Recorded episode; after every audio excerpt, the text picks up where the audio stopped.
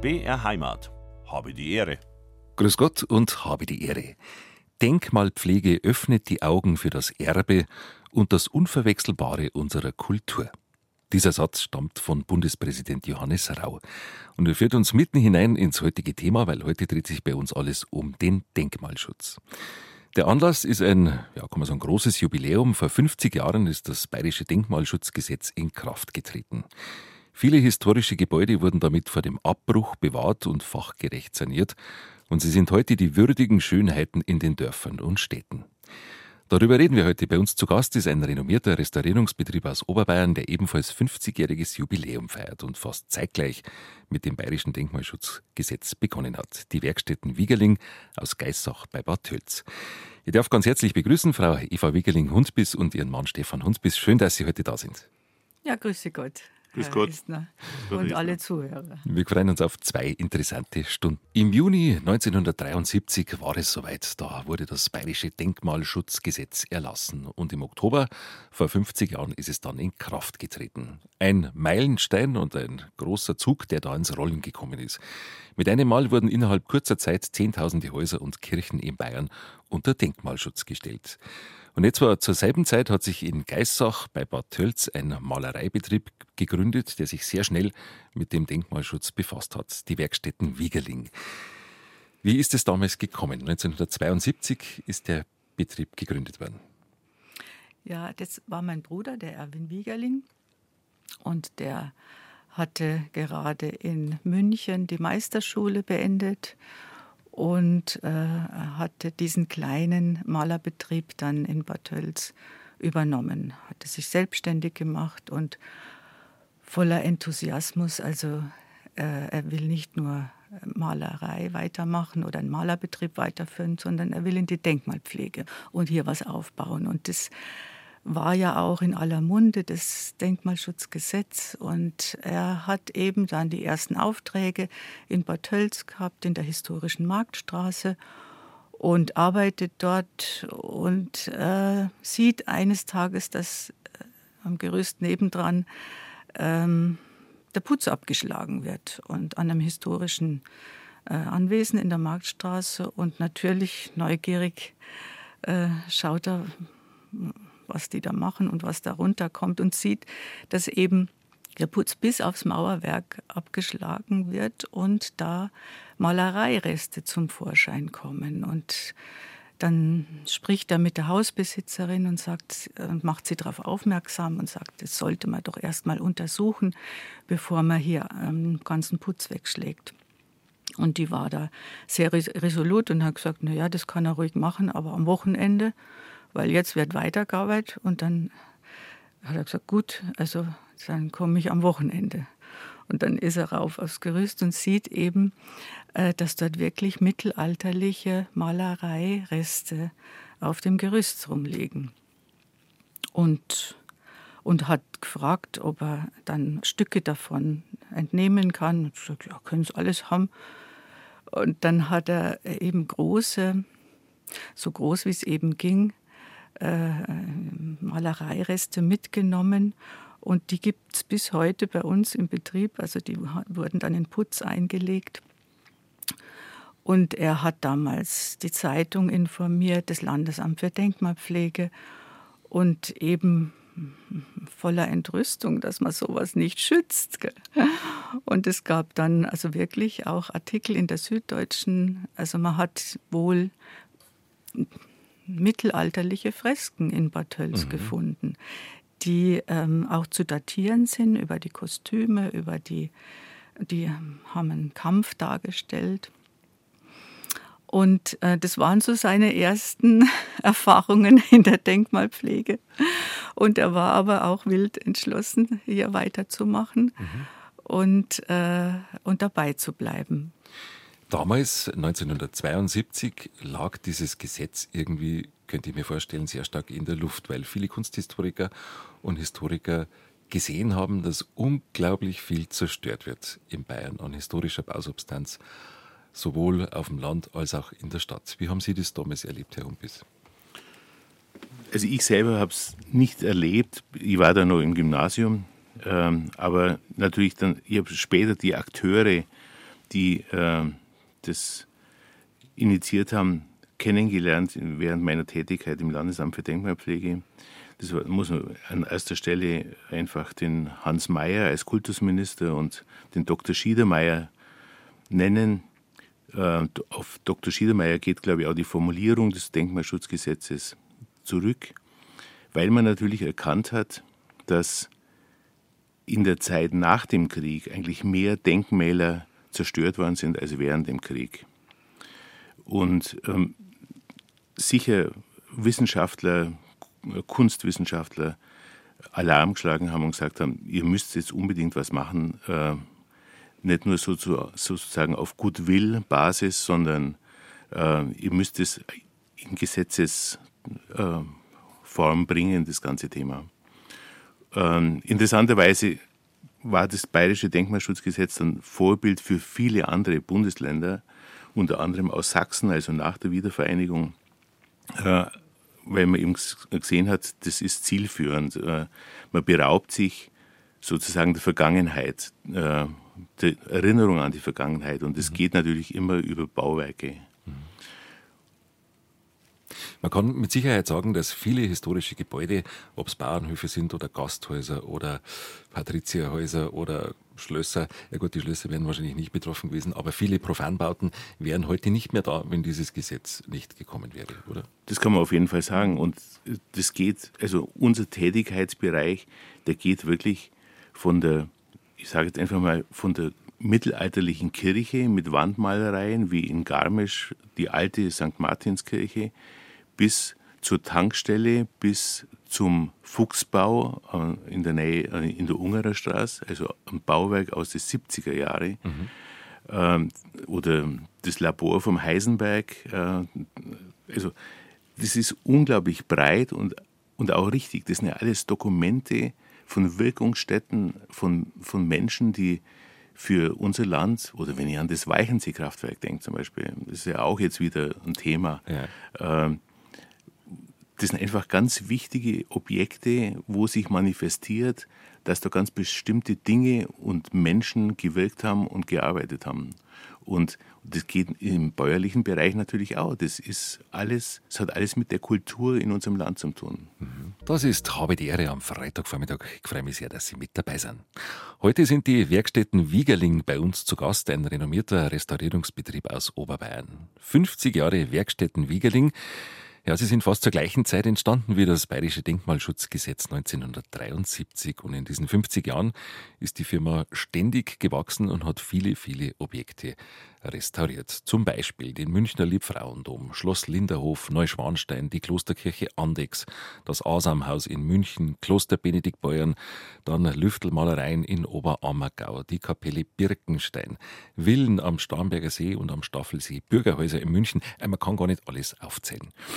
Diese Sanierung von Denkmälern oder die Restaurierung, die braucht ja sehr viel Spezialwissen über historische Bautechniken, über historische Arbeitstechniken und über historische Malerei zum Beispiel, hat man damals 1973, wie die Firma Wiegerdings angefangen hat, dieses Spezialwissen schon gehabt oder musste man das erst erforschen?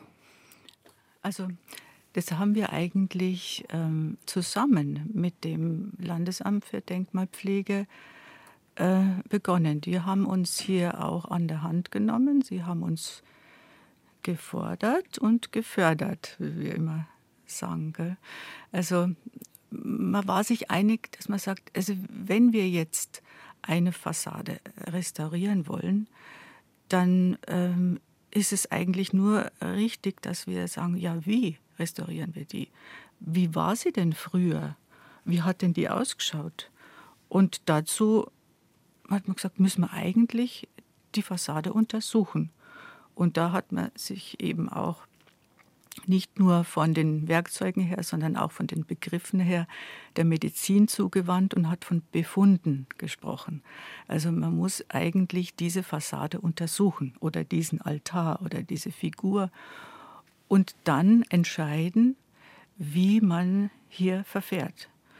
Und dann gab es diese sogenannten Befunduntersuchungen bis heute, in denen man erst einmal, das ist der erste Schritt, eben Treppen anlegt, Treppungen. Also man äh, man nimmt eine Schicht nach der anderen, deckt sie auf und vergleicht dann die verschiedenen Stellen, die man untersucht hat, miteinander. Also wenn ich jetzt an eine, an eine Bauernhausfassade denke, im Fischbachau oder wo auch immer, Miesbacher Raum, dann haben wir es ja hier mit Lüftelmalereien zu tun, die an den Wandflächen sich befinden, dann um die Fenster herum, an den Ecken der Häuser, im Sockelbereich. Und alle diese Partien hat man eben untersucht, das zusammengeführt sozusagen und dann einen Befundbericht geschrieben. Und das war dann der Handlungsspielraum oder die,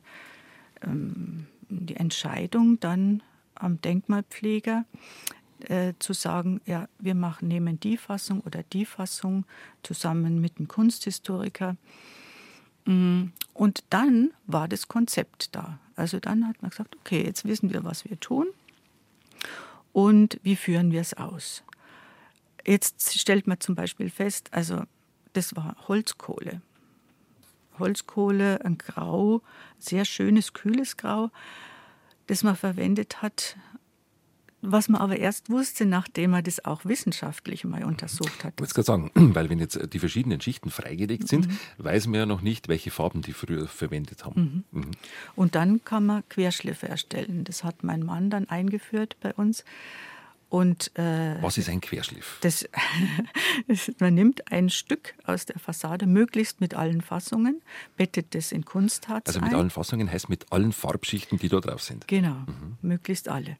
Und, äh, und das ist dann ein kleiner Würfel von zwei mal zwei Zentimeter oder einmal ein Zentimeter und äh, bettet das in Kunstharz ein, schneidet das durch, legt es unter das Mikroskop und kann dann sozusagen diese ganzen Schichten in ihrer Zusammensetzung sehen. Also man sieht in einer blauen Schicht dann nicht nur das Blau, sondern rote Körner, schwarze Körner, weiße Körner. Also unter dem Mikroskop werden die winzigsten Körner sichtbar gemacht. Genau, von einer Schicht. Von einer also Schicht. dann weiß ich zum Beispiel, dieses Blau, das muss ich auch noch mit ein wenig Rot, mit ein wenig Weiß, mit ein wenig Schwarz versetzen und dann erst aufstreichen. Ich sage jetzt mal einfach ein Beispiel, bleiben wir bei der Bauernhoffassade. Sie kommen Sie haben 10 bis 15 Anstriche, Farbschichten und kommen irgendwann im Jahr 1780 heraus.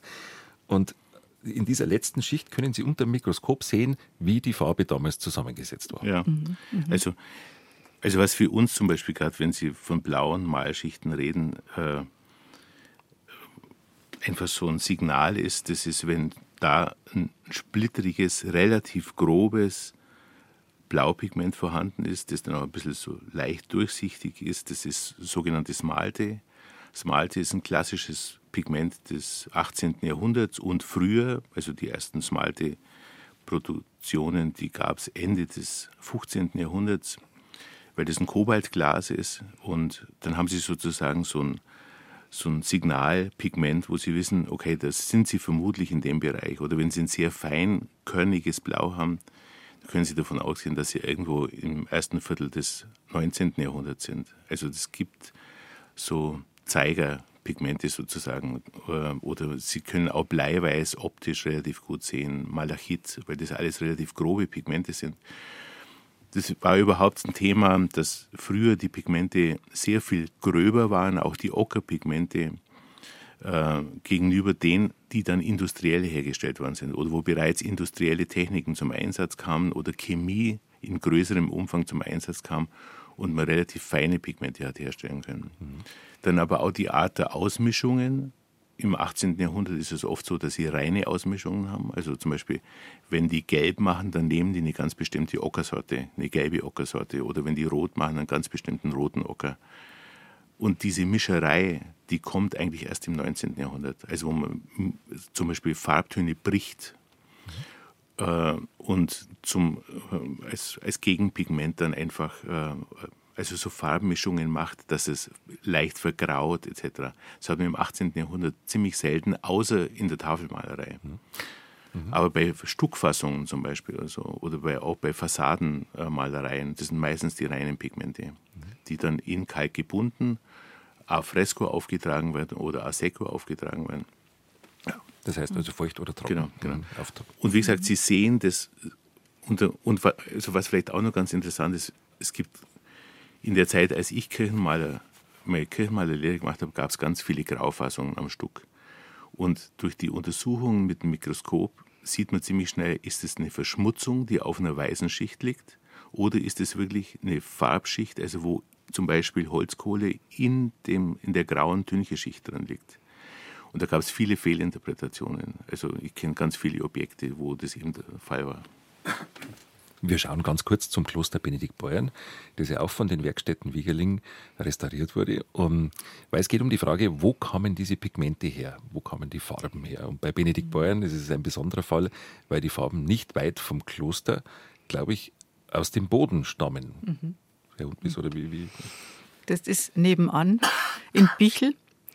Ähm, bei Benedikt Beuern gibt es einen Hügel, an dem fährt man vorbei, wenn man nach Bichel reinfährt. Und ähm, der besteht aus grünem Sandstein.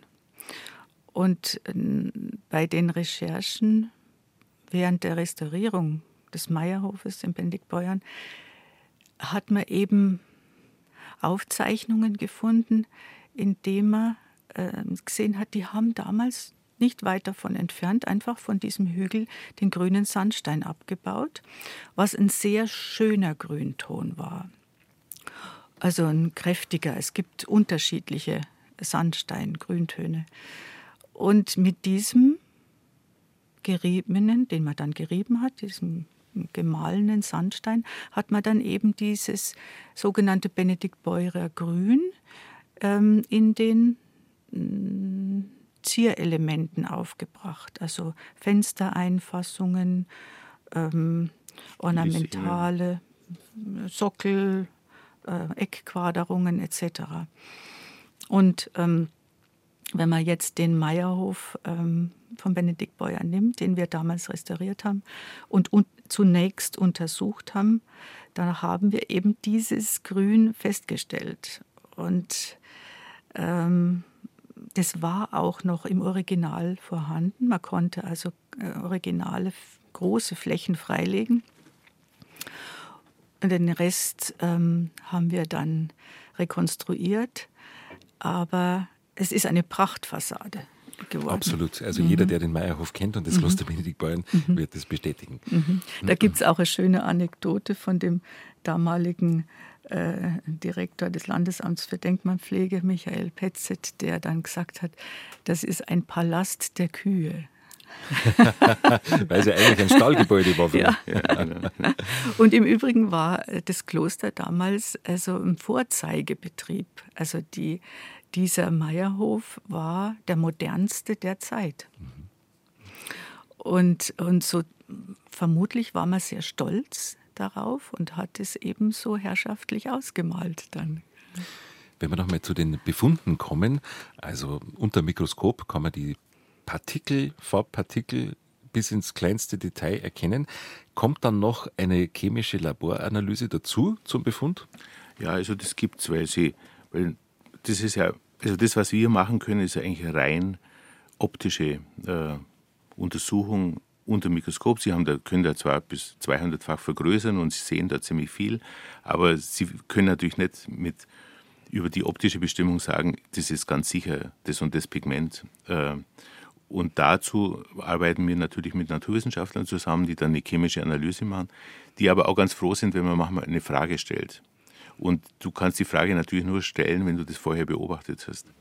Und, und bestimmte Pigmente, also weil ich das gerade vorher gesagt habe, mit dem Weißpigment, das ist, muss man vielleicht ein bisschen erklären.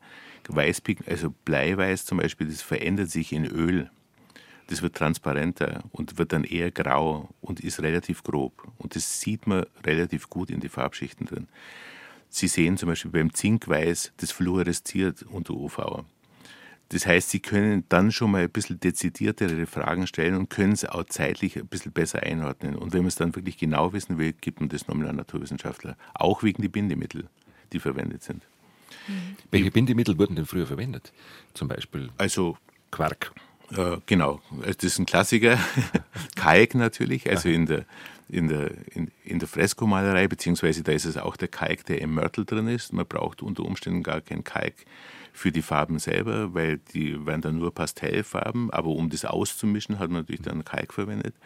Und sie, die Bindung findet aber über den Kalk, der in dem Mörtel drin ist, äh, statt.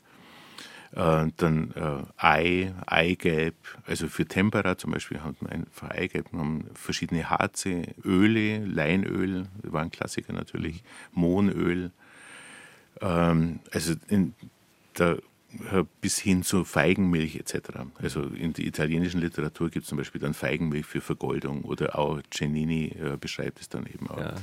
Also das sind äh, alles, was klebt, ja, Man hat ja nicht die, äh, die Chemieindustrie gehabt, die die Acrylbindemittel hergestellt ja, haben. So. alles natürliche Materialien genau. eigentlich. Wir haben jetzt natürlich sehr viel über Fassaden gesprochen, aber Sie äh, restaurieren ja auch ähm, Figuren, Kirchen, Kirchenfiguren, Altäre, Altäre, da geht es um Holz und um andere Materialien. Ähm, da ist sehr viel Spezialwissen nötig und jetzt um den, den großen Bogen wieder einzufangen, das war ja 1972 nicht da, dieses Spezialwissen. Das musste nach und nach entdeckt werden. Das heißt, da brauchte man einen großen Forscherdrang. Unterstützung, haben sie gesagt, vom Landesdenkmalamt, mhm. auch von den Kunsthistorikern. Mhm. Und das musste wachsen, kann ich mir, kann ich mir vorstellen. Also das Wissen grundsätzlich war schon da.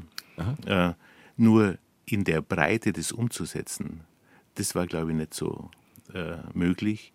Und da, hat, da haben viele zusammengeholfen, natürlich auch ob das jetzt, es hat damals noch keine dezidierte Restauratorenausbildung gegeben, eigentlich nur für Gemälde und Skulpturen und es war Wien und Stuttgart äh, und Dresden, aber Dresden war damals nicht zugänglich sozusagen, weil es war der DDR.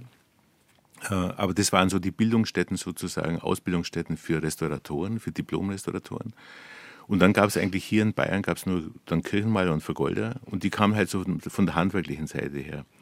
Und ich möchte es auch gar nicht, ich schätze die handwerkliche Tätigkeit enorm, aber ich habe das eigentlich auch gelernt, ich habe das auch noch nicht machen können. Ich bin dann später mehr Ausbildung gemacht beim Landesamt für Denkmalpflege als Wandrestaurator, weil es noch kein Studium gab zu dem Zeitpunkt.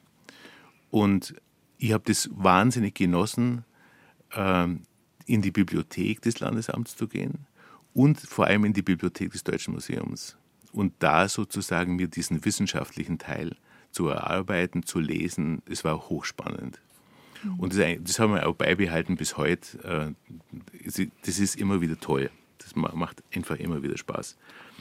Und für die Kirchenmaler, also gab es dann eben Fortbildungsveranstaltungen vom Landesamt für Denkmalpflege, ja. Äh, weil man eben hier auch ähm, weiterbilden wollte in Richtung äh, Befunde, Untersuchungen zunächst. Es war noch nicht so institutionalisiert, mhm. also dass man wirklich vorher erstmal untersucht und dann erst loslegt. Und ähm, so hat man sich äh, weitergebildet mhm. damals. Und dann gab es eben immer wieder die Präsenz äh, des Landesamts für Denkmalpflege vor Ort und äh, wo man auch miteinander gesprochen hat, diskutiert hat, gerungen hat um die richtige Entscheidung. Mhm. Zu einem Befund gehört also einmal die, ja, also die Analyse der Oberflächen und der verschiedenen Fassungen, der verschiedenen Farbschichten, die aufeinander sind, zum Teil bis ins Labor. Und dann gehört natürlich auch, ähm, wie soll ich sagen, der Teil des Historikers dazu, der das historische Wissen aus den Archiven dazu liefert. Mhm. Und dann kann es losgehen. Das ist Habe die Ehre am Freitagvormittag und bei uns dreht sich halt alles um Denkmalschutz und um Restaurierung. Ich war vor einigen Monaten mal aus einem ganz anderen Grund einmal kurz zu Besuch in den Werkstätten Wiegerling in Geissach und war da schon sehr beeindruckt. Es sind große Gebäude mit Hallen. Wie muss man sich die Werkstätten vorstellen? Was gibt es da alles? Also zunächst einmal die klassischen Kirchenmaler ähm, aber auch Maler. Und wenn man jetzt ähm, an eine Kirche denkt oder an ein Gebäude, dann hat man außen die Fassade. Man braucht also die Maler, die Kirchenmaler, man braucht aber auch diejenigen, die das erstmal untersuchen und fotografieren, also auch ein Fotograf. Dann haben wir in den Anfängen auch einen Kunsthistoriker, äh, engagiert, das, weil das damals einfach, wie gesagt, alles im Aufbau war. Und man hat gesagt, ja, wenn ich eine Schicht finde, die ich nicht interpretieren kann, dann brauche ich einen Kunsthistoriker, der die einordnet und der ein bisschen in den Archiven forscht und Quellenforschung macht. Und das haben wir dann eben auch angeboten. Ja, und dann braucht man auch Leute, die etwas, ähm, die sich mit dem Stuck beschäftigen. Also hat man einen Stuckateur eingestellt, dann Schreiner für die Ergänzungen. Die Putzrestaurierung. Muss ich jetzt einfach sagen. Wenn wir mal beim Putz bleiben. Dann den Wandmalerei-Restaurator. Genau, ja. Und ähm, jetzt, wenn wir beim wenn wir weitergehen zu den Altären, dann braucht man also nicht nur die Kirchenmaler, sondern auch ähm, eben Möbelschreiner. Ähm, heute heißt es Möbelrestauratoren. Es waren damals Bildhauer, die zunächst begonnen haben, Dinge zu ergänzen. Also vieles bricht ja ab. Also ich denke mal an die klassischen kleinen Finger der Skulpturen, die immer ab sind, oder das Zepter der Madonna mhm. und so weiter. Also da braucht man auch gute Bildhauer die das ergänzen können und die sich auch in die jeweilige ähm, Zeit einfinden. Also es gibt ja Finger aus dem 19. Jahrhundert und es gibt Finger des 18. Jahrhunderts.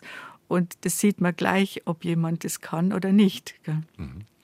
Also vielleicht auch noch ergänzend, äh, man braucht natürlich für die einzelnen Fachbereiche äh, Restauratoren für Gemälde und Skulpturen. Mhm weil äh, die Kirchenmaler und Vergolder in erster Linie gefragt sind, wenn es dann um Rekonstruktionen geht. Ich denke da jetzt nur zum Beispiel an die Chörleingitter von Maria Medingen, die durch einen Brand massiv beschädigt worden sind. Und man, da braucht man dieses Handwerk, das Handwerk eben auch, da brauchst du diesen Bildhauer oder die Bildhauer in dem Fall, die waren zu zweit und zu dritt, die diese Ornamente restauriert haben, beziehungsweise rekonstruiert haben, die eigentlich komplett nur noch Holz aus Holzkohle bestanden haben. Und du brauchst dann aber den Kirchenmaler und Vergolder, der die Vergoldungen bzw. die Fassungen rekonstruieren kann. Aber du brauchst dort auch denjenigen, der sozusagen das, was noch übrig geblieben ist, restauratorisch und konservatorisch äh, bearbeitet. Und so gilt, das geht dann bei uns bis zur Metallrestaurierung, aber auch zur Herstellung von einem neuen Portalriegel, der ähm, einfach als Ergänzung additiv sozusagen zur Sicherung von dem Portal ja. einfach notwendig ist. Und dazu gibt es eine Schmiede zum Beispiel. Und bis hin Goldschmiede, äh, die dann äh, Vasa Sacra äh, aus dem kirchlichen Bereich restauriert, die mal eine ewig Lichtampel wieder verbogene Ornamente, weil die abgestürzt ist, wieder gerade biegen kann und Versilberungen ergänzen kann etc. Also jetzt, das ist das Schöne an diesen Werkstätten und das war eigentlich auch das, was mich damals, als ich vom Landesamt für Denkmalpflege weggegangen bin, äh, so attraktiv war, dass da Werkstätten waren, wo alles unter einem Dach war oder fast alles. Mhm. Und ähm, das macht nach wie vor Spaß. Das glaube ich. Ja. Es sind 45 Leute in 13 verschiedenen Gewerken, lauter Spezialisten, jeder für sich, weil so viele verschiedene Fähigkeiten zusammenspielen müssen bei einer Restaurierung. Sie können ja, ähm, Sie können ja ganze Hochaltäre bei, bei sich aufbauen. Mhm. Können Sie das mal erzählen? Weil das kann man sich gar nicht so vorstellen. Also ähm, mein Bruder und seine Frau, die haben ja damals dann expandiert und haben gesagt, also die erste Werkstatt, die wird zu klein, also äh, es geht aufwärts und haben dann eben in Geissach ähm, einen Grund gefunden, Baugrund, wo sie bauen konnten und haben damals schon eben vorgehabt, eben Werkstätten zu bauen, in denen irgendwann einmal alles aus einer Hand angeboten wird und haben eben begonnen, ähm, mit einem Bau und jedes Jahr oder alle zwei Jahre, wenn Geld genug verdient war, hat man wieder weitergebaut und das Geld da reingesteckt. Und so ist es ähm, gewachsen und gewachsen bis heute. Und man hat eben so bauen können, wie es äh, für unsere Notwendigkeiten ähm, Ja. ja, Wie Sie es braucht haben. wie, wie man es braucht hat. Mhm. Also wir haben auch eben hohe Räume, in die man ebenerdig, ähm, also ein, ein, ein Riesengemälde aus dem Münchner Dom zum Beispiel, hat reinschieben können und mit einem kleinen Gerüst bearbeiten konnte. Also man hat sich äh, damals diese Gebäude so gestaltet, wie man sie gebraucht hat. Das ist ja nicht selbstverständlich und das könnte man, wenn man heute Fabrikgebäude übernehmen würde, kaum so machen. Wobei, man muss dann sagen, also man hat auf einem Grundstück nebendran war sozusagen von einem Industriegebäude, das zwei so große Hallen hat, dass man dort wirklich die heiligen Gräber von Rottach-Egern, das war, war damals, als es bearbeitet worden ist, das war glaube 2012, dort komplett aufbauen konnte und dann ab zwei, drei Jahre später das Heilige Grab von Aschau, das noch wesentlich größer war, das also in Aschau, in dieser großen Kirche vorne im Chorraum äh, gestanden hat und dann auf dem Speicher zwischengelagert wurde und letztendlich dann auf Initiative vom Kunstreferat der Erzdiözese München äh, wieder revitalisiert wurde sozusagen ja. und das konnte man da komplett aufbauen und Also- eben auch rauskriegen, wo fehlen denn Teile, wo muss man ja was ergänzen. Fünf Meter hoch oder Acht Meter. Acht Meter. Ja, also, oder Ach, fast schau zehn Meter. Zehn. Zehn Zehn, Meter, zehn ja. Meter. Das haben Sie komplett aufgebaut in Ja, der genau, Werkstatt. genau. Mit der Unterkonstruktion, mit allem drum und dran. Man hat sozusagen das, und das ist natürlich auch wichtig für eine Pfarrei, dass man ihr dann zeigen kann, ja, was ist denn das eigentlich? Wie sieht denn das dann aus bei euch? Ähm, da haben wahnsinnig viele Termine im Vorfeld natürlich auch stattgefunden, aber man muss dann eben auch in diese Vorleistung gehen können. Die Dinge waren dann bei uns eingelagert, kostenlos über, äh, ich glaube, mindestens zehn Jahre. Du brauchst auch ein bisschen Luft dann. Äh, aber ähm, das war eine tolle Arbeit. Das äh, und das hat auch richtig Spaß gemacht. Die, ähm, und da, da brauchst du dann einfach auch mal Kräne, so, äh, äh, so Portalkräne, dass du was hochheben kannst oder so. Und, und das hat dann, ich weiß nur, das ist so, ich glaube, bei unserer, ähm, ich möchte jetzt nicht sagen Konkurrenz, aber Mitwettbewerber, äh, die dann gesagt haben, ja, der Wiegerling mit seinen Industriehallen äh, oder äh, der hat da riesen Dinge, gell? das ist wahnsinnig, was der da stehen hat. Und, aber es ist, es ist von, von der Fachwelt schon honoriert worden auch. Also weil die einfach gesehen haben, die engagieren sich, die stecken auch das, was sie erwirtschaften, zu einem Großteil wieder in diese Werkstätten rein äh, und machen keine Kreuzfahrten damit oder so. Ja. Ja, ja, genau. Und dazu brauchst du, wenn man das Heilige Grab nimmt, da brauchst du natürlich äh, viele unterschiedliche Gewerke.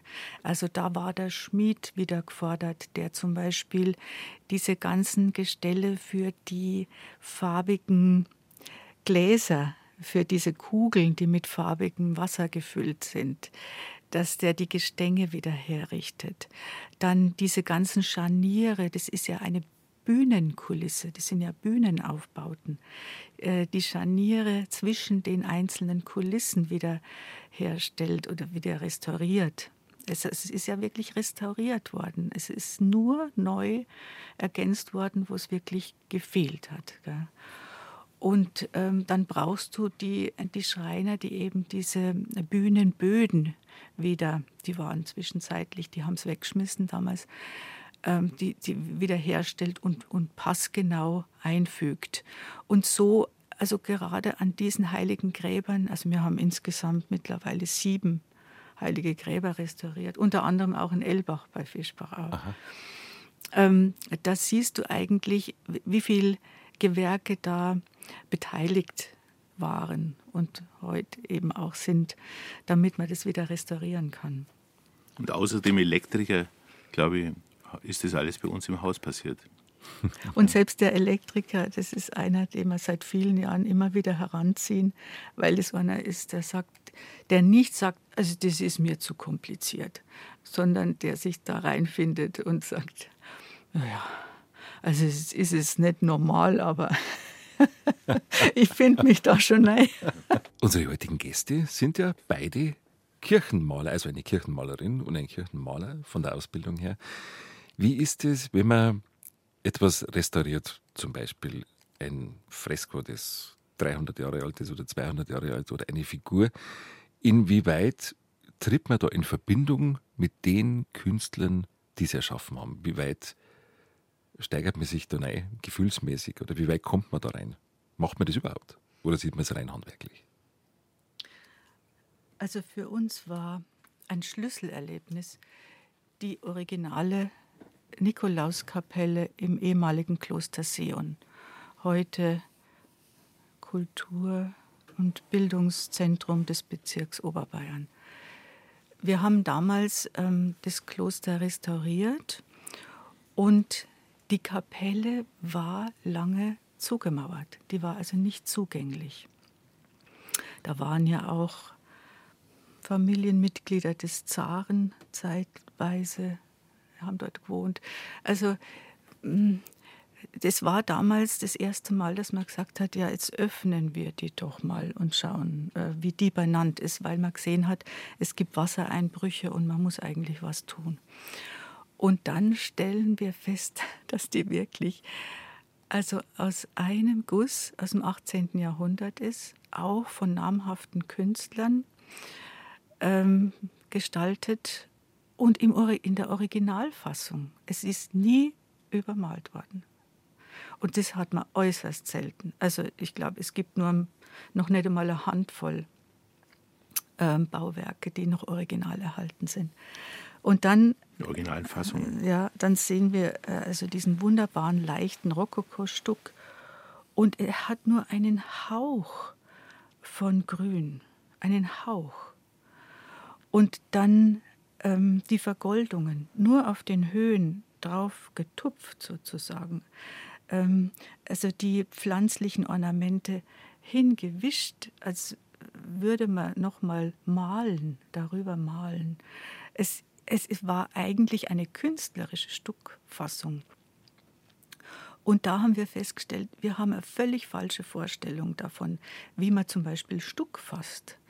Ähm, die, ähm, also es, es, ist nicht das Umranden einer Stuckblüte oder das, das vollumfassende mit äh, Farbe beschichten einer Stuckblume, sondern es war eine künstlerische Herangehensweise.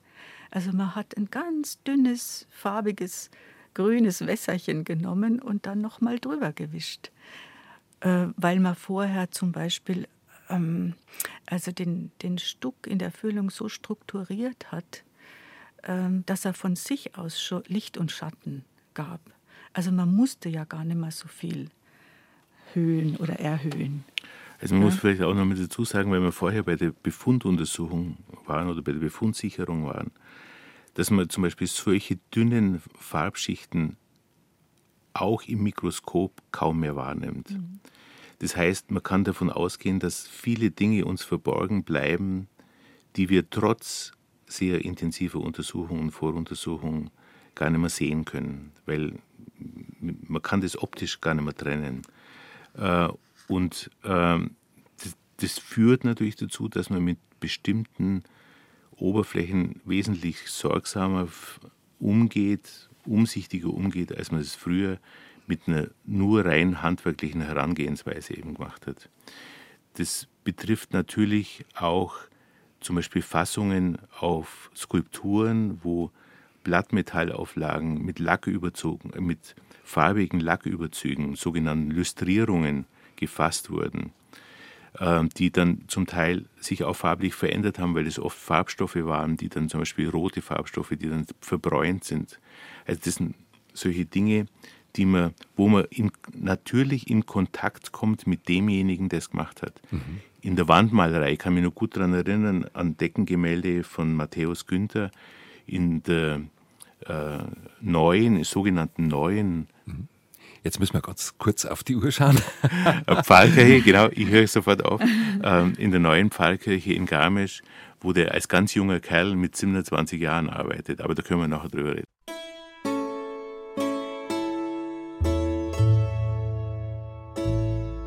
BR Heimat. Habe die Ehre. Habe die Ehre, sagt Andreas Esner. Herzlich willkommen zur zweiten Stunde. Heute dreht sich bei uns alles um Denkmalschutz und um Restaurierung. Anlass ist ein Jubiläum, nämlich 50 Jahre Bayerisches Denkmalschutzgesetz. 1973 ist es in Kraft getreten. Zu Gast sind heute unsere Gäste kommen aus den Werkstätten Wiegerling, ein renommierter Restaurierungsbetrieb aus Oberbayern. Und ich freue mich, dass wir noch eine Stunde haben. Habe die Ehre am Freitagvormittag und wir steigen wieder ein in die Restaurierung von einem Bauwerk. Wir haben ganz viel erfahren über den Befund, wie man das macht, die verschiedenen Farbschichten, also die Fassungen, sagen die Fachleute, analysiert, die Zusammensetzung der Farben unter Mikroskop, auch im Labor als chemische Analyse. Und jetzt geht's zur Ausführung, vom Befund zur Ausführung. Und da habe ich mir gedacht, nehmen wir vielleicht das Beispiel der Kapelle Birkenstein, ein Marienwallfahrtsort im Landkreis Miesbach in Oberbayern. Erbaut 1710 und Anfang der 90er Jahre restauriert von den Werkstätten Wiegerling. Wie sind Sie damals vorgegangen? Bei dieser Kapelle Birkenstein, da gab es auch etliche Entdeckungen. Es hat zum Beispiel, soviel ich weiß, niemand gewusst, dass die Kapelle, eine Loreto-Kapelle, einen Sternenhimmel aus der Barockzeit hatte. Der war vergessen oder verschwunden. Herr Hund, bis Sie waren damals dabei. Das war eine meiner ersten Baustellen, sage ich jetzt in Anführungszeichen, ähm, als ich nach Geisach gekommen bin. Ähm, es war dort die Situation, dass dort ein Gewölbe ist, ein Tonnengewölbe, ähm, das grau gestrichen war mit Dispersionsfarbe. Es war nur, glaube ich, in meiner Erinnerung eine Tapete oder so eine Art Tapete unten drunter. Äh, durch, den, durch die vielen Kerzen natürlich verschwärzt und dann nur grau gestrichen und so weiter.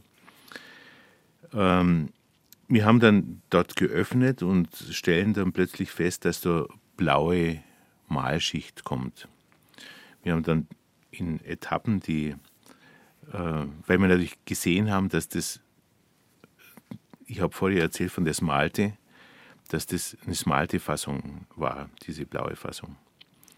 Und ähm, das hat uns natürlich eine gewisse Sicherheit gegeben, dass wir uns irgendwie im 18. Jahrhundert wohl befinden und haben dann eben entschlossen, auch in Zusammenarbeit mit der Diözese und mit dem Landesamt für Denkmalpflege diese Tapete zu entfernen und nachzusehen, was denn da unten rauskommt. Zuerst hat man gedacht, da kommt vielleicht ein Sternenhimmel, also das heißt einfach nur ein paar Sterne irgendwie verteilt, dort eben zum Vorschein. Äh, aber es hat sich dann herausgestellt, dass da einen ganz bewussten Sternenhimmel mit Sternzeichen äh, aufgemalt war und auch die figürliche Darstellung von diesen Sternzeichen eben ausgeführt war. Was, was dann ganz wichtig war in diesem Zusammenhang, dass es im Außenbereich bei den Votivtafeln ein Gemälde gab, wo eben diese Sternbilder alle als Ölgemälde, als Bozzetto vielleicht, als Entwurfszeichnung äh, äh, gemalt waren und auch beschrieben waren. Die hatten dann auch Nummern, äh, die man dann aber am Gewölbehimmel nicht rekonstruiert hat. Äh, oder beziehungsweise keine Nummern, sondern große Buchstaben und wo dann erklärt war, immer bezugnehmend auf ähm, Marien, äh, wie soll ich sagen? Äh, also aus der lauretanischen Litanei. Genau, genau, aus der Lauretan, danke, mhm. ja, genau. Mhm. Äh, aus der lauretanischen Litanei Bezug genommen hat und äh, diese Sternbilder dort in Beziehung mhm. gesetzt hat. Also Stella Mare zum Beispiel, ja, genau. Stern des Meeres genau. und so weiter. Mhm. Genau. Und, ähm, und wie gesagt, also das ganz bewusst dort oben an diesem, an diesem Himmel war. Es war natürlich eine kleine Sensation. Und das hat man eben auch damals dann eben rekonstruiert. Man fand dann dort auch diese Ziegelmalereien, äh, äh, die auch über, äh, überstrichen waren. Und wenn man dann mal in Loreto war, dann weiß man eigentlich, warum das so ist. Ja. Äh, weil das ja das Haus Mariens ist, das Engel nach Loreto tragen. Äh, und da sieht man natürlich Ziegelmauerwerk und so weiter und so fort. Und das ist in mehreren Orten, ich denke jetzt nur an Reutberg, ich denke an Bühl am Alpsee, äh, mal, äh, dann äh, natürlich Maria Birkenstein, eben diese, man hat dort in verkleinerter Form diese Loretto-Kapelle nachgebaut als Andachtsort und als Marienandachtsort und Marienwallfahrt. Und die Dinge hat man eigentlich alle sehen können. Es gab dann auch hinter dem Altar noch einen Schrank, das ist sozusagen der Küchenkasten Mariens. Ähm, also, weil das war ja das Wohnhaus äh, Mariens und genau. deswegen hat sie auch eine Küche gehabt und eben auch eben mit diesem Küchenkasten, der dann wunderschön, ich weiß jetzt nicht mehr, ob das jetzt in Bühl am Alpsee war oder in Marienbürgenstein, äh, wo der Zinnoberrot gefasst war. Also ein sehr schönes Möbelteil. Ganz einfach, aber nochmal ganz prägnant. Jetzt wenn man, Birkenstein war jetzt ein Beispiel dafür, dass es auch Entdeckungen gibt bei Restaurierungen, dass also plötzlich unter einer grauen Tapete ein riesiger blauer Sternenhimmel auftaucht aus der Barockzeit oder dass man an den Wänden ein Ziegelmuster findet unter den Farbschichten, das eigentlich ein wichtiges Merkmal war von einer Loreto-Kapelle. Weil Sie vorher von dem Smalte gesprochen haben, in diesem Sternenhimmel, dieses Smalte ist also gemahlenes Glas, blaues Glas. Wo hat man das damals hergehabt? Weiß man das? Also Kobalt ist abgebaut worden in, äh, in Sachsen in großem Umfang. Man weiß da ziemlich genau, ab wann das eben stattfindet. Also ich kann mich nur erinnern, wie das plötzlich aus einer Befunduntersuchung am Portal äh, der Heiliggeistkirche in Landshut, wo man plötzlich merkt, die nehmen jetzt bei der Figurenfassung kein Azurit mehr her, sondern sie nehmen Smalte her. Und diese Fassung hat man ziemlich genau datieren können.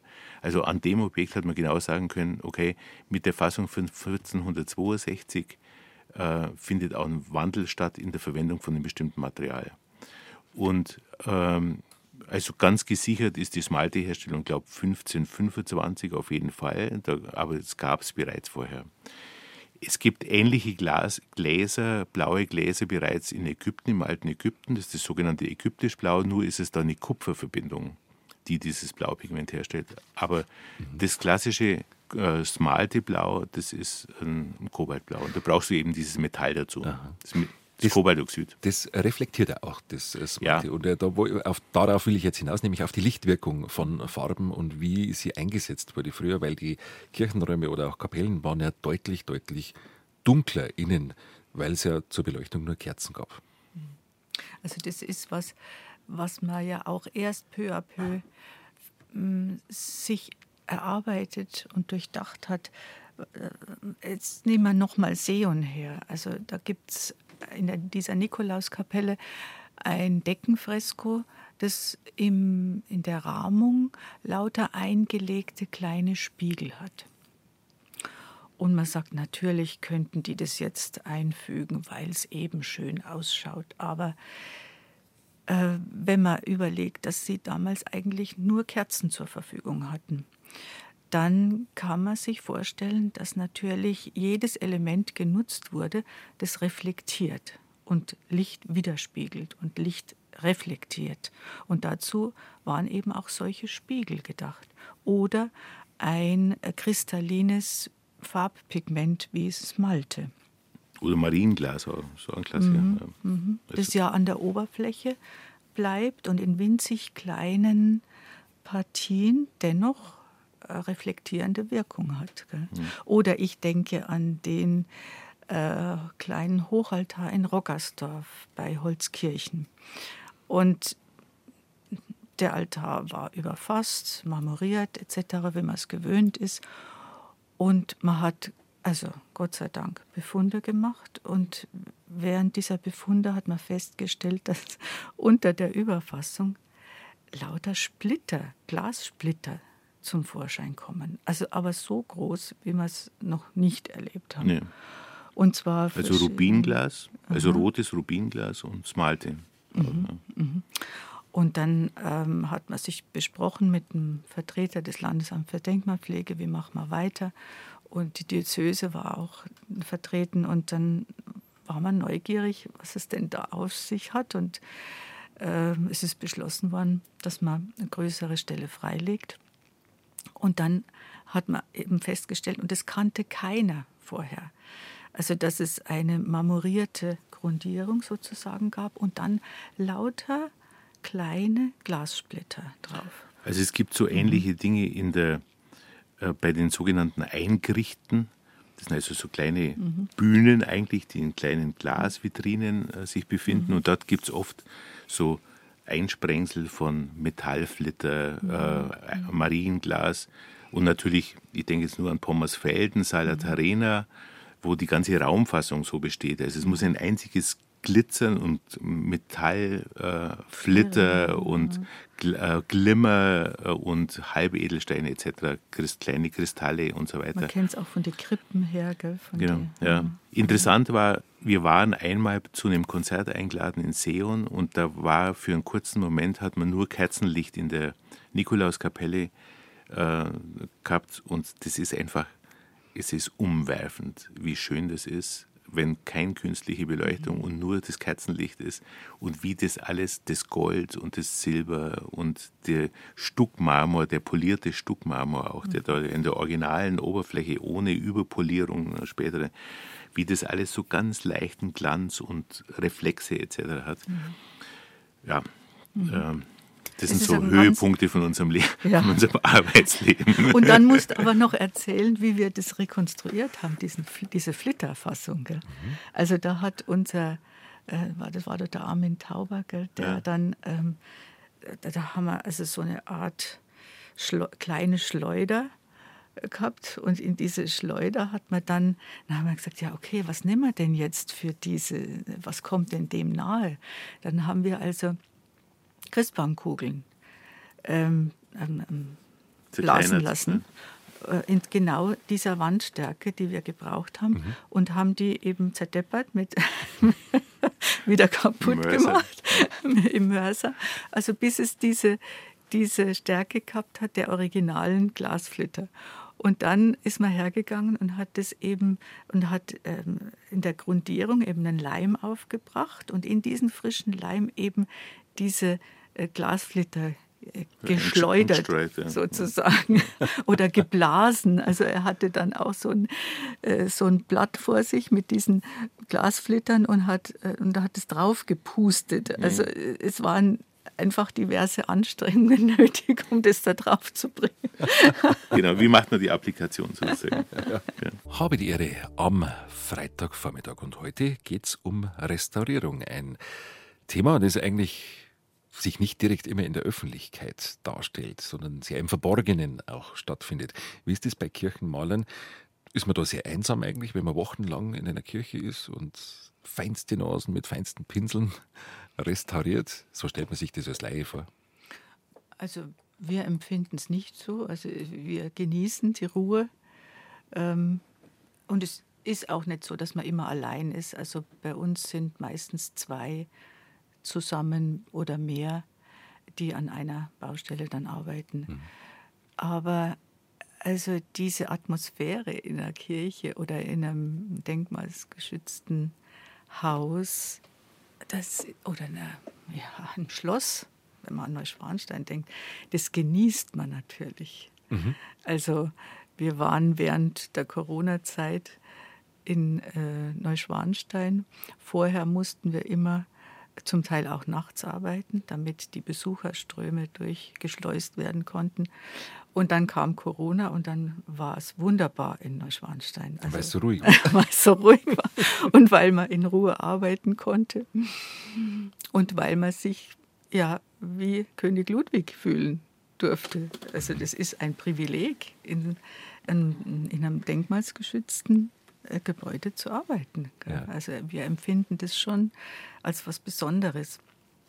Und, ähm, und ich glaube, die, das Alleinsein kommt einem nicht als Einsamkeit vor, sondern eigentlich, man kann in Ruhe arbeiten. Ja. Man hat seine Ruhe. Kirchen haben ja auch mhm. oft eine besondere Atmosphäre. Mhm. Mhm. Absolut, ja. Also ich kann mich auch noch gut daran erinnern, an mhm. wirklich gute Abende in der Wieskirche, mhm. so bis in die Nacht um elf. Da war nur ein Bauforscher da, der irgendwie in einer anderen Ecke gezeichnet hat. Dann ist man zu dem ab und zu mal, hat man bei dem vorbeigeschaut und selber hat man noch ein bisschen was gearbeitet, aber natürlich auch das genossen sozusagen allein, exklusiv, direkt unter Deckengemälden und unter Stuckfassungen, die nur Originale waren, die studieren zu können. Und äh, das war, das war sehr, also denke ich heute noch gern dran an die, an die Zeiten. Mhm. Und dann ist man halt dann zum Übernachten gegangen und nächsten Morgen waren wir wieder auf dem Gerüst oben. Mhm. Das begleitet einen wahrscheinlich dann ständig, oder? Das ja, das ist ein Privileg. Mhm. Ja, ja. Also das, das sehe ich als, ja. und dass man auch so nah an diesen Kunstwerken sein darf. Ja. Und äh, äh, ich habe es schon mal erzählt, also man bemerkt ja Dinge, wo man sagt, also der Friskant, der hat jetzt hier ähm, also einen Vogel gemalt, wie er nach einer Biene schnappt.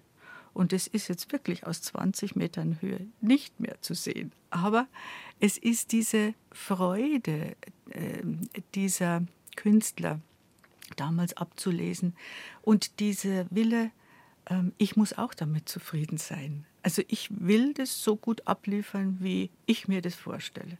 Also nicht nur wie der Bauherr sich das vorstellt, sondern dass ich auch damit zufrieden bin. Mhm. Und das war ein, ein, Stolz dieser Künstler und Kunsthandwerker, äh, gute Arbeit abzuliefern. Und das kann man äh, immer ablesen in dieser Zeit. Also dieser auch Witz und Humor, äh, der eingeflossen mhm. ist in solche Gemälde. Ja. Man muss auch dazu sagen, also bei der Erkenntnis von diesen Qualitäten ähm, können Sie sicher nachvollziehen, wie einen das deprimiert, wenn man an ein Objekt kommt, wo ein großer Schaden entstanden ist, zum Beispiel durch einen Brand. Mhm. Ich kann mich nur daran erinnern, als ich zum ersten Mal in Maria Medingen war und in diese Kapelle kam. In Schwaben, oder? In Schwaben, mhm. in diesem Kloster bei Dillingen, ähm, wo das Deckengemälde komplett oder fast komplett kaputt war, wo die Chörleingitter kaputt waren. Ich habe mich erinnert gefühlt an Bilder von der Residenz nach dem Krieg, wie die total ausgebrannt mhm. ist mir werden fast die Tränen kommen. Mhm. Alle waren bedrückt, alle ja. waren sehr bedrückt und äh, niedergeschlagen. Also es, es ist noch mal was anderes, weil das eine Geschichte hat. Wenn Sie jetzt ähm, so nah an einem Kunstwerk sind, mhm. das kann ja zum Beispiel auch eine Skulptur sein, die äh, neu gefasst wird, also neu bemalt wird, einfach ausgedrückt. Ähm, bewundern Sie die Künstler von damals mhm. manchmal? Waren die richtig gut? Mhm. Ja, die, war, die waren. Also gerade wenn man jetzt zum Beispiel Maria Meding nimmt, ich habe einen unglaublichen Respekt davon. Einer von unseren Mitarbeitern, der gleichzeitig Schreiner ist, aber auch eine Bildhauerausbildung gemacht hat in Oberammergau, wie der zuerst einmal die groben Formen von diesen konkav-konvex geschwungenen Gittern erst einmal aus den großen Lindenblöcken skizziert hat, und das dann sozusagen umgesetzt hat in diese kleinen filigranen Formen von Blättern und Blüten etc., das alles aufgezeichnet hat und dann sozusagen irgendwann bei dieser Form landet, sei äh, Lebenspartnerin und äh, Freundin und Kollegin, die auch Bildhauerin ist, die auch bei uns arbeitet, die hat dann sozusagen die ganze Feinarbeit gemacht. Aber er hat zuerst einmal das Große angelegt. Und da habe ich so einen Heidenrespekt davor. Mhm. Also, also, dieses dreidimensionale ja, Denken. Ja, ja, mhm. Wie, wie erarbeite ich mir diesen Holzblock? Ja, ja. Mhm. Und die Freskanten, also die, die Maler, die Fresken gemalt haben, vor 250, vor 300 Jahren, erkennen Sie das noch? Was, welches Können die hatten? Ja. ja.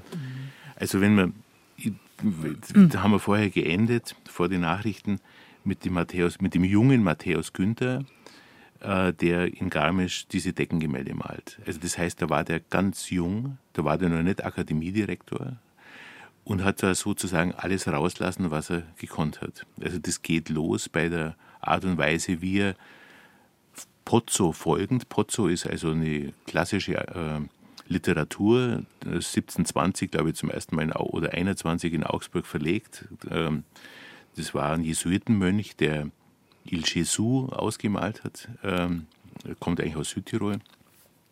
Und der macht sozusagen eine Standardliteratur, die in Bayern dann über Perspektive, über Perspektive mhm. wie konstruiere ich Säulenordnungen etc., dass wenn ich von einem Punkt unten hochschaue, meine, da setzt sich da oben der Tempel und die Architektur fort und so weiter. Und das kann man alles sehr gut beobachten in Garmisch, wo der sozusagen, du meinst, der hat den Pozzo nebendran liegen. Mhm. Oder ich denke an äh, Untersuchungen in Tegernsee. Ähm, Hans-Georg Asam, äh, alles freskiert, damals als erstes Objekt, dann alles freskiert, nicht nur äh, Teile wie in Benedikt Beuern, sondern wirklich alle Deckengemälde, wo er dann wirklich in das Weiß Eierschalen reintut, weiße Eierschalen. Und das beschreibt einer, äh, ich glaube, es ist sogar beim Pozzo, ähm, wird beschrieben, dass man sozusagen, um da noch Körper zu kriegen, zerstößt man Eierschalen und tut die praktisch rein in die weiße Farbe, dass das plastisch, diese Impasti-Partien, also Farbe dick aufgetragen wird, nochmal eben noch, also als Zuschlag, wie ein, wie ein Sandzuschlag beim Mörtel, dazu tut. Aber man nimmt eben weiße Eierschalen. Mhm. Und also solche, du musst, du musst natürlich die Literatur kennen, ja. um das dann auch, oder du siehst es und denkst, was ist denn das, warum sind da plötzlich Eierschalen drin? Und so. Mhm. Ja. Also du kannst ihnen über die Schulter schauen. Ja, ja, ja. Oder auch die Schnelligkeit, die, die mussten ja wirklich schnell sein. Man hat den Putz aufgetragen und man muss ja, kann ja nur so lange arbeiten, bis der Putz abbindet damit es al fresco, also in dem frischen Putz gemalt wird. Und die mussten versiert und professionell arbeiten. Das gilt, gilt natürlich zum Beispiel auch für einen Stuckateur. Äh, der hat den Putz angetragen und da ist das natürlich nicht nur Kalkmörtel, sondern da ist auch ein bisschen Gips drin und der zieht natürlich an. Das heißt, er muss genau den Punkt abwarten, wo er den schneiden kann. Weil dann fängt er zum Rupfen an. Äh, und es wird unpräzise. Aber wenn man dann sieht, wie präzise diese Stuckaturen geschnitten sind, geschnitzt sind eigentlich, dann sieht man, welches Tempo die auch hatten und welches Können da dahinter war. Und interessanterweise haben wir einen ähm, Bildhauer, der sich dann in äh, Stuckaturen weitergebildet hat mhm. und dann auch eben zum Beispiel in Alto Münster diese feinen Stuckaturen wieder ergänzt hat, die fehlend waren. Also eigentlich Bildhauer, mhm. aber dann auch Stuckateur, mhm. weil es artverwandt ist. Gell? Ja, aber so bis hin zu mhm. ganzen äh, Putto-Formen, äh, da haben eben ein paar Puttos gefehlt. Ähm, da muss man eben bestimmte Formen äh, haben, sogenannte Schleuderformen, wo äh, dann der Gips reingegossen wird und dann so gedreht wird, dass der möglichst schnell innen diese Form ausfüllt. Aber diese, der, allein der Formenbau ist schon hochkompliziert. Und da haben wir auch viel gelernt, jetzt auch von den Kunsthistorikern, auch vom Landesamt für Denkmalpflege, die ja zum Beispiel diese Wessobrunner erforscht haben. Wie haben die gearbeitet? Das waren ja also Familien, die damals in Winterarbeit diese Stuckaturen zum Teil schon hergestellt haben fürs Frühjahr, um die dann in den Kirchen aufzubringen. Und nur diese flachen Stuckaturen, die wurden dann in der Kirche selbst aufgetragen. 50 Jahre bayerisches Denkmalschutzgesetz und ja, gut 50 Jahre Werkstätten Wiegerling in Geissach. 50 Jahre, wenn man auf diese Zeit zurückblickt, eine Zeit des gegenseitigen Lernens, sowohl auf der einen Seite als auch auf der anderen, eine Zeit des Forschens, eine Zeit des Entdeckens und ja, wahnsinnig viele Kunstwerke und denkmalgeschützte Ensembles wurden hergerichtet, fachgerecht. Es war eine gute Zeit. Jetzt, wie, wie schaut es jetzt aus in dieser Zeit? Der Denkmalschutz, habe ich manchmal das Gefühl, tritt ein wenig in den Hintergrund. Wie beobachten Sie das als Fachleute? Also, ich glaube ich glaub nicht mal so, dass der Denkmalschutz in den Hintergrund tritt. Ähm, ich denke mal, was ganz schwierig werden könnte, ist, dass zum Beispiel im kirchlichen Bereich dieses Engagement, das in den letzten Jahrzehnten äh, vorhanden war, aus finanziellen Gründen die nächsten Jahrzehnte vermutlich nicht mehr so ist. Und da gibt es, Sie haben das vorher gesagt im Vorgespräch, äh, das könnte ein kleiner Erdrutsch werden. Das befürchte ich. Und wir haben vorher auch gerade miteinander geredet. Äh, wir sind eigentlich dankbar, dass wir in der Zeit das machen konnten, als diese Dinge entwickelt worden sind, aber wo auch die finanziellen Mittel eben da waren. Und äh, durch das, dass einfach die Kirchensteuergelder äh, stark äh, zurückgegangen sind und zurückgehen werden, das war zwar dieses Jahr, also das ist aber der Überhang von der letzten Jahre, ja. Ähm, das wird deutlich weniger werden, die Aufgaben werden andere sein. Äh, und damit muss man befürchten, dass sich das verändert, wenigstens zum Teil verändert oder angepasst wird an die jetzige Situation. Also es waren, es waren goldene Jahre Mhm. Ähm, intellektuell, äh, ich meine es nicht nur materiell, sondern auch intellektuell. Das, da hat man ganz viel gelernt und ich bin da unglaublich dankbar dafür, dass man das hat mitmachen dürfen und dass man auch diese vielen Menschen, die damit befasst waren, das war nicht immer einfach. Da gab es viele Diskussionen. Äh, aber insgesamt gesehen äh, war das eine gute Zeit. Mhm. Und ich denke gern zurück. Diese vielen Erfahrungen, die da gesammelt wurden, die sind ja unglaublich wertvoll. Also handwerklich, äh, kunsthistorisch und so weiter. Viele, viele Erfahrungen. Sie haben ja erzählt von dieser Schleuder, wie hat es geheißen? Ja, genau. Ich habe schon wieder vergessen, diese Flitterschleuder. Flitterschleuder und, und, die Gipsschleuder. Das heißt, das kommt eigentlich von der Putzhexe. Aha. Die Putzhexe, mit der hat man Mörtel an die Wand hinschleudern können für Rauputz. Aha. Und das war sozusagen wie eine kleine Putzhexe. also diese vielen, vielen Techniken und das Wissen, ähm, das muss ja auch weitergegeben werden. Bilden Sie aus bei Ihnen im Betrieb? Ja, also wir haben ähm, Kirchenmaler und der Malerausbildung. Und ähm, das Schöne bei uns ist eigentlich, dass uns viele Mitarbeiter die Treue gehalten haben. Also wir haben eigentlich jedes Jahr ehren wir Jubilare, die 10, 20, 30 und auch 40 Jahre äh, dabei sind. Wir beide sind auch schon über 40 Jahre dabei. Und das hat natürlich enorme Vorteile. Also wenn Junge dazukommen und wir bilden immer nur so viel aus, wie wir auch übernehmen können. Also das heißt, dass die jungen Leute auch eine Perspektive haben, wie es weitergeht. Und die übernehmen wir dann auch. Und ähm, äh, die kommen dann unter die Fittiche von erfahrenen älteren Mitarbeitern und können sozusagen ihr neues Wissen einbringen, aber sie lernen auch von den alten Hasen, sagen wir mal so, und können immer fragen. Und das ist viel wert. Also auch ähm, innerhalb der Gesamtwerkstätten, wenn man sagt, ähm, du, ich habe jetzt folgendes Problem, da weiß ich jetzt nicht recht weiter, was würdest du machen? Und das, ähm, das funktioniert hervorragend, weil gute Stimmung ist, also es ist ein gutes Team, die verstehen sich untereinander. Die scheuen sich auch nicht zu sagen, da weiß ich jetzt nicht weiter, kannst du mir helfen? Und so es ist ein schönes Miteinander und gutes Miteinander arbeiten.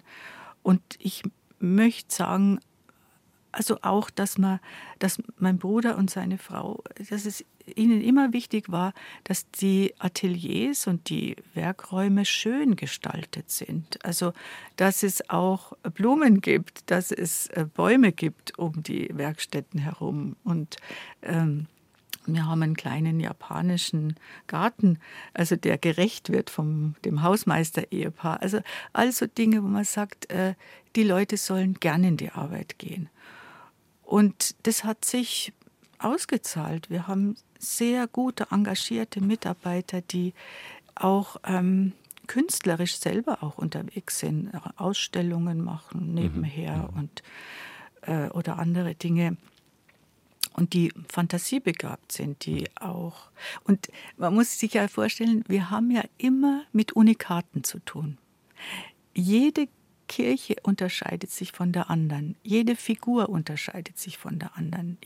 Jedes alte Gebäude ist anders als das nächste. Also wir haben immer Unikate, immer neue Herausforderungen und müssen überlegen, wie lösen wir das Problem.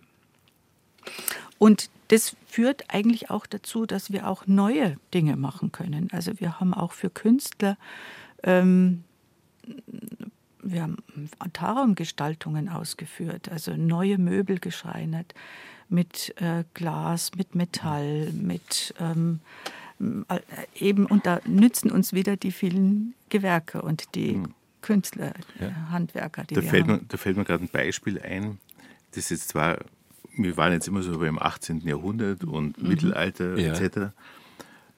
Es gab einen Eucharistischen Weltkongress in Kanada. Ähm, dort hat man dem damals frisch in München weilenden Kardinal Marx eine Monstranz mitgegeben. Das ist eine Replik, eine Replik von der Monstranz, die im KZ in Dachau äh, gefertigt wurde, während, also für die, äh, für, für die Liturgie. Mhm. Und da haben wir sozusagen einen Nachbau gemacht von dieser kleinen Monstranz, die aus Konservendosen und allem Möglichen zusammengebaut war. Und das ist bei uns zum Beispiel in der Werkstatt. Also nur um mal den Sprung rauszukriegen ja, aus, dem, ja. aus diesen früheren Zeiten in ganz aktuell. Mhm. Und wo man sich die eben genau angeschaut hat, äh, wie ist die gemacht, mit welchen Materialien ist die gemacht, was hat man dort zur Verfügung gehabt. Und das sind auch Dinge, die sozusagen da beherrscht werden. Und wo du halt immer wieder einsteigen musst auf was Neues äh, und wo man sich auseinandersetzen muss. Und wo Restauratoren, das ist mir immer wichtig, wo Restauratoren und Handwerker und Kirchenmaler und Bildhauer zusammen und Schreiner etc. Ja. zusammen diese Dinge entwickeln, ohne irgendwie äh, Dünkel zu haben. ohne einen Dünkel mhm. zu haben und zu sagen, ja, wir beherrschen das viel besser, äh, weil wir da viel vorsichtiger damit umgehen. Also wir schauen, dass wir das miteinander lösen, diese Dinge, und das funktioniert gut. Mhm. Und das finde ich, das war eigentlich immer das, was mir wichtig war, auch als ich sozusagen den Ort gewählt habe, wo ich hingehe in mhm. Bayern. Ja. Ein außergewöhnliches Beispiel ist auch die Kaserne Sonthofen ja. mit mhm. über 100 Leuchten und Lampen. Haben Sie die äh, äh, restauriert oder neu geschaffen? Nee, also, also es gibt ein paar äh, Teile, die neu herzustellen waren, aber das Gros, das ist die, die frühere Ordensburg, äh, äh, wo eben junge Menschen damals sozusagen zur Elite mhm. herangebildet werden sollten und die steht unter Denkmalschutz. Die wird gerade umgebaut und angepasst an Bedürfnisse, die die NATO hat, also ABC-Waffenausbildung oder Ausbildung, ABC-Waffenbekämpfung oder Umgang mit ABC-Waffen. Mhm. Und natürlich das Anpassen natürlich an Brandschutz. Mhm. Und das sind sehr monumentale, ich sage es jetzt positiv, sehr monumentale Teile äh, von den Fenstern begonnen, manche Dinge auch handwerklich, also handwerklich unglaublich gut gemacht. Ähm, das sind damals die größten äh, Glasscheiben, die es zur Verfügung gab, äh, eingebaut worden in diesem sogenannten Teesaal. Also das sind auch Dinge, die, wo bei uns wieder Holz, also Schreiner, aber immer im Umgang in dem Forst, es müssen diese neuen Beschläge eingepasst werden in den alten Bestand, ja, ohne möglichst viel mhm. kaputt zu machen. Mhm. Ähm, und, äh, und so weiter und so fort. Also es braucht viel Fingerspitzengefühl, es braucht viel technisches Know-how. Und es braucht Platz. Genau, also das kommt dazu. Ja. Die, die Metallrestauratorin, die hat ständig Mühe, äh, diese ganzen Lüster und Leuchten unterzubringen. Die mhm. Tische reichen nicht, die, äh, die Haken an den äh, Decken reichen nicht. Jetzt haben wir immer kleine Gerüste aufgebaut, wo sie sie reinhängen kann. Und es ist tatsächlich so, du brauchst Platz. Und den haben wir. Mhm. Also das ist schon mal ein enormer Vorteil, äh, damit man sich überhaupt rühren kann, damit man arbeiten kann. Wenn man bei Ihnen so zuhört, so, Sie springen von Ort zu Ort und sagen, in der Kirche war das, in der Kirche war das. es sind viele, viele Orte in Bayern, viele Ortsmarken, die in diesen zwei Stunden jetzt äh, erwähnt wurden. Sie waren eigentlich überall in Bayern. Sind Sie über Bayern auch hinausgekommen? Waren Sie weltweit auch unterwegs mit Ihrem Wissen?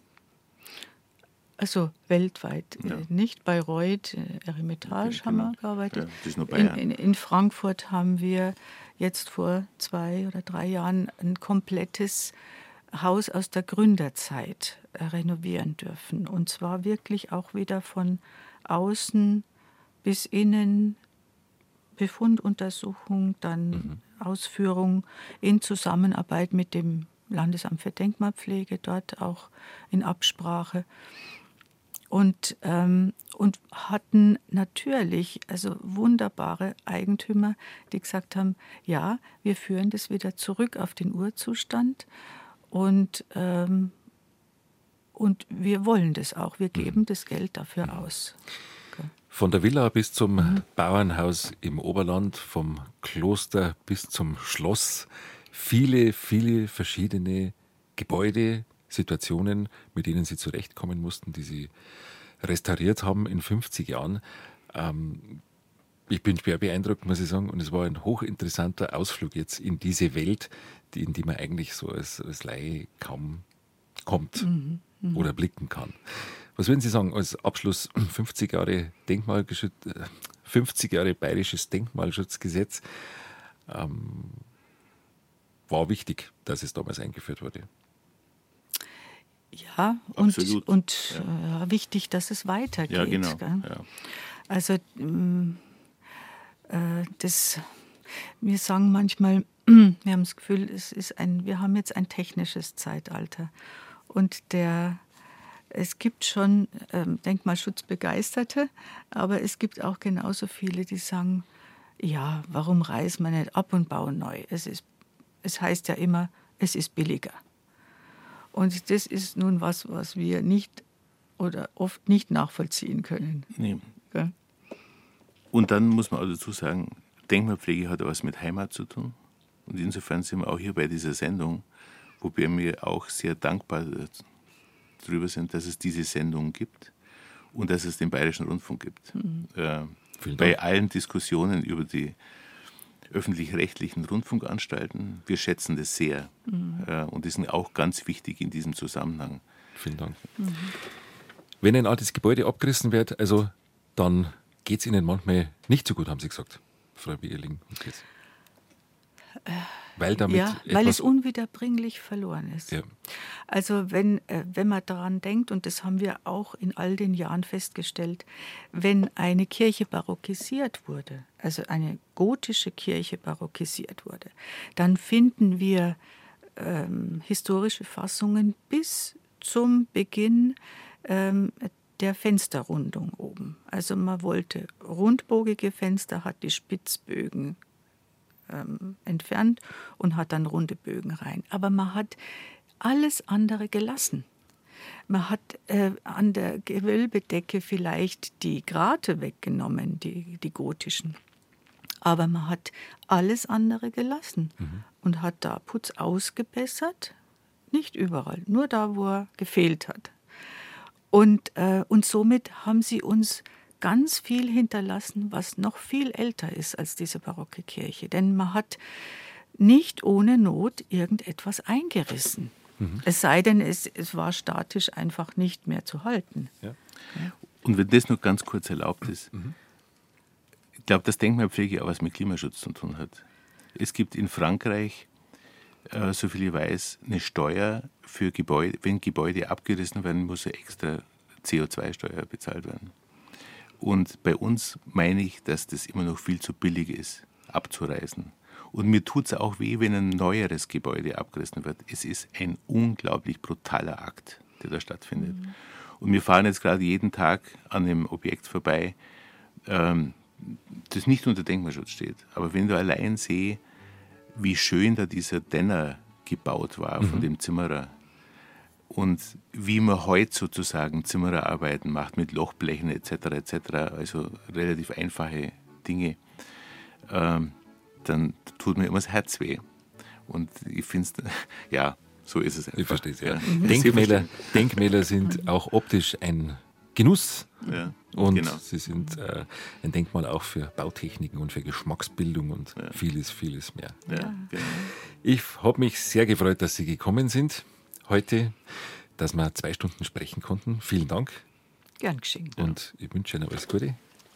Und die Sendung gibt es dann als Podcast nach Mittag zu hören im BR Podcast Center. Jetzt können wir uns gut haben nach Geissach. Dankeschön, dass Sie gekommen sind. Hat uns auch gefreut. Und vielleicht ja. irgendwann sind wir wieder benannt.